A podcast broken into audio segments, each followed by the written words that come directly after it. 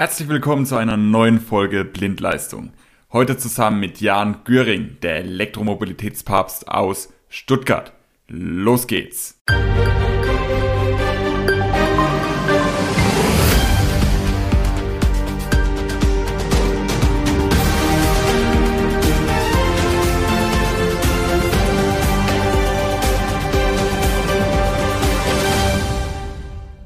Jan, willst du mal ein, zwei Worte kurz zu dir sagen, damit wir wissen, mit wem wir es zu tun haben? Ja, vielen lieben Dank schon mal für die äh, Lorbeeren, Jan Güring von der Firma Elektro Güring. Ähm, wir kommen hier aus Stuttgart und machen fast ausschließlich Dinge, die mit erneuerbaren Energien oder mit E-Mobilität zu tun haben. Und ähm, für mich persönlich ist es mittlerweile zu so einem Steckenpferd geworden, ähm, weil es einfach für mich irgendwann die einzig logische Schlussfolgerung für Mobilität war, beziehungsweise ist. Vielen lieben Dank für die Einladung zum Podcast. Äh, jetzt bin ich mal in einem fremden Podcast. Normalerweise habe ich auch noch meinen eigenen, den Treffpunkt Werkstatt Podcast. Also wer da zuhören will, immer gerne. Ähm, da stellen wir spannende Leute vor, die mit dem Handwerk zu tun haben. Ja, Jan, du hast schon gesagt, ihr arbeitet hauptsächlich oder eigentlich ausschließlich ähm, rund um das Thema erneuerbare Energien und auch Elektromobilität. Was hat bei euch denn eigentlich so den Ausschlag gegeben, dass ihr gesagt habt, okay, und jetzt fokussieren wir uns auf ja, diese, diesen Bereich der Elektrotechnik? Das waren so ein paar mehrere äh, Standpunkte. Der eine Punkt ist der, dass eben mein Vater ja schon seit über 30 Jahren Photovoltaikanlagen macht und äh, das somit, sage ich mal, so eine logische Schlussfolgerung daraus war, wenn ich den Strom irgendwie intelligent verteilen will, dann wahrscheinlich auch ins Auto. Und dann macht es einfach unglaublich Spaß. Also ich kenne keinen, der Elektroauto gefahren ist und danach gesagt hat, das will ich nie wieder fahren. Und äh, sie sind leise, sie sind sauber und wenn man das schwarze Schaf-Thema Batterien auch noch wegbekommen, dann gibt es eigentlich nichts mehr, was dagegen spricht. Ja, Batterien ist ein anderes Thema. Da gibt es ja aber auch inzwischen schon schöne Lösungen, die zumindest mal die Lebensdauer von diesen Batterien dann auch zumindest bis zum Endpunkt äh, weiter, weiter verfolgen. Jetzt bin ich hier auf den Parkplatz gefahren oder über deinen Parkplatz gelaufen und habe äh, schon die Flotte gesehen von dir. Da unten steht doch das ein oder andere Auto, das auch elektrisch fährt. Ähm, was ist denn für dich jetzt als Elektroinstallateur der, ja, der Vorteil von deiner Flotte mit Elektrofahrzeugen? Ähm, also zum einen ist es ja so, es gibt natürlich die steuerlichen Vorteile für die Fahrzeuge, für die äh, private Nutzung. Ähm, dann ist es so, dass wir unglaublich weniger Wartungskosten damit haben. So 90 Prozent der Dinge, die bei meinem Auto mal fehlerhaft sind, werden durch ein Update gelöst. Und dann ist es natürlich so, dass äh, die Städte, die stickstoffbelastet sind, wie jetzt eben Stutt Stuttgart oder die Umgebung, ähm, nach und nach ja die, äh, die Stellschrauben dafür anziehen, um keine Strafzahlungen an den Staat oder die EU zu machen. Und deshalb ja immer mit Lösungen aufwiegen. Und auch da wird dann irgendwann der letzte Schluss sein, äh, dass wir E-Mobilität in der Stadt haben. Siehst du da auch einen Trend jetzt hier gerade in Stuttgart, wo wir über Feinstaubbelastung und so weiter reden, dass man, dass man hier eine deutlich größere Gruppe hat, die auch offen gegenüber Elektromobilität ist? Ich meine, wir sind hier immerhin im Herzen von den deutschen Autobauern. Ja, ich sag mal, es hat lang gedauert. Also es hat in meinen Augen auch zu lang gedauert. Ähm, es gibt ein ziemlich geniales Video von einem Zukunftsforscher, äh, Lars Thomsen heißt er, ähm, da gibt es ein Video, das heißt E-Mobilität. Und das Video ist jetzt, glaube ich, fünf oder sechs Jahre alt. Und er beschreibt dort, wie sich die E-Mobilität auswirken wird. Und er beschreibt es ziemlich genau und bis auf, glaube ich, drei, vier Wochen hat er, trifft er ziemlich genau auf den Punkt. Ja, spannend. Also wir, wir verlinken auf jeden Fall das Video auch in den Folgenotizen. Das heißt, ja. wenn, äh, wenn ihr daheim wieder seid, gerne mal draufklicken, genauso wie auch den Podcast, den du vorhin ähm, genannt hast, deinen eigenen ähm, Treffpunkt Werkstatt werden wir natürlich logischerweise auch verlinken. Das heißt, äh, ruhig mal draufklicken und dann wisst ihr auch, worüber der Jan hier gerade redet. Den Trend hat man schon kommen sehen und ähm, es war schon klar, dass die ersten Elektroautos natürlich nicht für jedermann sind, sondern einfach für Verrückte und Privilegierte. Und dass erst danach dann quasi jetzt mit dem zum Beispiel mit dem ID3 oder mit der Renault Zoe die Massentauglichkeit da ist. Und da merkt man schon den Trend oder wie jetzt natürlich die Förderungen gerade aus dem Boden sprießen, äh, sei es jetzt die KfW 440, die 250.000 ähm, äh, Ladepunkte fördert für Privatleute und WGs ähm, oder sämtliche ländlichen, also ja, bei uns gibt es in, in Stuttgart gibt's noch eine Förderung, dann gibt es noch vom Land Baden-Württemberg eine Förderung. Niedersachsen hat welche. Also es hat jedes Land ja mittlerweile noch zusätzliche Förderung. Ich glaube, das allein ist ist ein Thema, was man auch auf jeden Fall nochmal in einem zweiten Podcast besprechen kann, wahrscheinlich. Also die, ein, ja. ja, also allein die Fördermöglichkeiten, die im Moment vorhanden sind, was natürlich auch spannend ist, ein Satz vielleicht noch dazu. Es ist ja nicht nur der Ladepunkt selbst förderbar, sondern auch die Umweltmaßnahmen in Form von ähm, ja, Schutzkonzepte, die vorne dran dazugehören oder, oder die Verlegung auch der, der Kabelleitung. Ihr habt ja nicht nur eine Ladestation jetzt unten stehen bei euch.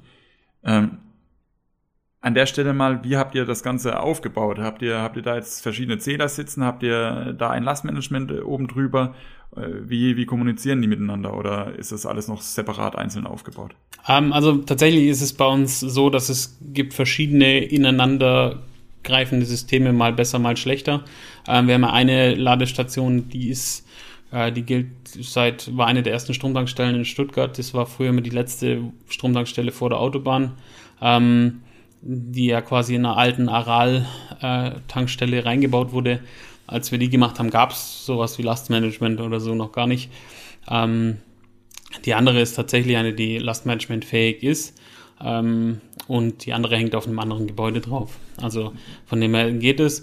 Aber ähm, wir experimentieren sowohl mit den alten als auch mit den neuen immer mal wieder rum, äh, wie man das irgendwie lösen kann, weil wir halt auch ab und zu Anfragen bekommen, wie man irgendwelche Wallboxen, die jetzt schon im Bestand sind, miteinander verknüpfen kann. Und es noch nicht so richtig eine Lösung dafür gibt. Also es gibt ja schon Lösungsansätze, sei es jetzt der EE-Bus, ähm, der da wahrscheinlich in meinen Augen äh, irgendwann mal die Federführung übernehmen wird und das alles miteinander vereinen wird. Ähm, ist jetzt nur meine persönliche Meinung, weil es der simpelste der simpelst aufgebaute Bus zur Überwachung und zur Steuerung von verschiedenen Wallboxen ist. Und ja, fast jede Wallbox, wie jetzt auch die von ABB, die neue ja ähm, spricht. Und ähm, deshalb denke ich, dass die das der, der Kommunikationsstandard wird und wie man dann aber zum Beispiel eine anschließen kann, die noch RS485 hat, um die jetzt nicht zu entsorgen zu müssen. Und bei so Sachen experimentieren wir dann ein bisschen rum. Wo ladet ihr denn hauptsächlich eure, eure Fahrzeuge auf? Ist das äh, bei euch vor Ort jetzt hier in der Firma oder ist das auch vielleicht mal draußen auf der Baustelle oder sonstiges oder gibt es da irgendwelche Möglichkeiten? Ähm, nee, also tatsächlich äh, laden wir das eigentlich fast immer bei uns in der Firma auf. Das ist, ähm, wir haben noch einen Kunde, der ein bisschen weiter weg sitzt. Ähm, manchmal, wenn, wenn wir quasi da sind, dann, dann laden wir da aus, aber im Endeffekt eigentlich fast alles äh, vor Ort, weil da ja auch auf jeden, auf allen Dächern sind Photovoltaikanlagen ähm, und somit wird es auch regenerativ geladen ähm, und, und selten unterwegs. Also ähm, ja, wobei das tatsächlich auch so ein bisschen mein Appell mal so langsam, es gibt ja vom Fraunhofer Institut eine, eine Studie, die sagt, dass alle 98 Prozent aller Fahrten unter 200 Kilometern sind. Und äh, was mir so langsam mal irgendwie ein Anliegen wäre, dass die Automobilindustrie anfängt, Kfz auch für Nutzfahrzeuge zu machen, die so in die 250 Kilometer Range reingehen, ähm, mit Last.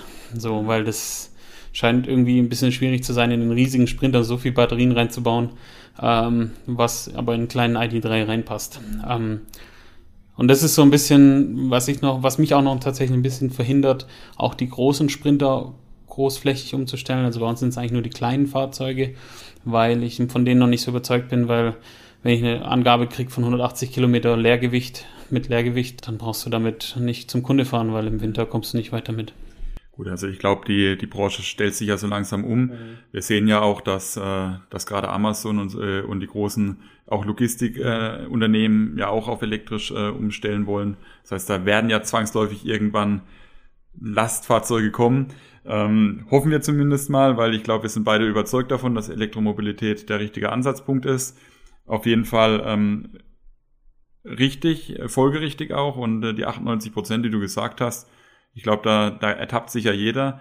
Ich glaube, jeder hat schon mal das Argument gehört, ja, aber Elektrofahrzeuge haben ja gar nicht die Reichweite und ähm, damit kommt man ja gar nirg äh, ja, nirgends hin. Und im Endeffekt, wenn ich mich selbst mal reflektiere, ja, fahre ich vielleicht viermal im Jahr über, über 400 Kilometer an einem Stück, einmal in Urlaub und das war's. Und, und selbst da fahre ich äh, selten auch über die 450 Kilometer. Wenn wir, wenn wir uns jetzt nochmal anschauen, du hast gesagt, ähm, der Sprinter ist für dich noch keine Lösung. Aber wenn jetzt ein anderer, ein anderes Handwerksunternehmen äh, zu dir kommt und, und dich fragt, ja, was würdest du mir jetzt empfehlen, ähm, mit, mit meinem Fuhrpark zu machen? Vielleicht stell, stellt das sich gerade die Frage, neue Autos, neuer Fuhrpark. Was würdest du da jetzt sagen? Was, was wäre deine Empfehlung? Vielleicht auch ja, auf eine mittelfristige Sicht, fünf Jahre mhm. mal gedacht. Ja, also es kommt halt schon ein bisschen drauf an. Also wenn du jetzt zum Beispiel übertrieben gesagt ein, ein Bäcker in der Stadt bist, ja, dann mach's sofort. Ja. Also dann, wenn du die Möglichkeit hast und du deine, deine täglichen Routen hast ähm, und du das einschätzen kannst, klar. Ähm, bei uns ist es halt schon teilweise so, dass einfach auch mal spontan du irgendwie jetzt nicht 100 Kilometer fahren muss, aber wer den Stuttgarter Verkehr kennt, der weiß, dass er auch mal eine Dreiviertelstunde braucht, um von A nach B zu kommen. Ähm, ist nichts Unübliches hier. Ähm, und da muss man sich so ein bisschen den Anwendungsfall anschauen. Aber prinzipiell würde ich jedem raten, ähm, sich das gut zu überlegen. Und ich kriege auch tatsächlich diese Anrufe relativ häufig. Ähm, viele machen es aber derzeit als so Zweitlösung, so nach dem Motto, ich möchte jetzt mal gucken. Aber ich finde schon allein das ist ja schon mal viel wert. Ähm, und derzeit ist in meinen Augen auch nicht das Ziel des E-Autos in den nächsten fünf Jahren das Hauptauto zu werden. Also, sondern in meinen Augen hat das Auto, das E-Auto immer noch den Stellenwert des Zweitautos, also in der allgemeinen, in der allgemeinen Masse. Bei mir zum Beispiel, ich habe nur noch ein Elektroauto und das ist auch vollkommen okay für mich. Ähm, aber für viele, die einfach zum Beispiel auch längere Pendelstrecken haben und dann zum Beispiel im Geschäft nicht laden könnten. So, für die wäre das natürlich nicht ganz so gut. Und ähm, deshalb muss man sich das einfach angucken, aber wer die Chance hat und wer sagt, okay, wir, ähm, wir probieren es jetzt einfach mal, ähm, go for it. Und ich kenne große Firmen, ähm, die Schokolade herstellen, die das nutzen und die sind sehr glücklich damit. Also es kommt echt immer drauf an. Jan, für heute sind wir schon wieder fertig mit unserem Podcast. Es wird aber mit dir auch noch einen zweiten Teil geben, wo wir uns dann die Installation der Ladesäulen ein bisschen detaillierter anschauen. In den Folgenotizen haben wir dieses Mal deinen eigenen Podcast, den Podcast Treffpunkt Werkstatt verlinkt und auf der anderen Seite auch das Video, über das wir es vorhin hatten, dieses YouTube-Video, ähm, wo es auch nochmal um Elektromobilität geht. Und zum anderen unsere Lösungswebseite rund um das Thema Ladesäulen und Wallboxen. Ich freue mich, wenn ihr dann wieder dabei seid, wenn es heißt Blindleistung, der Elektriker-Podcast.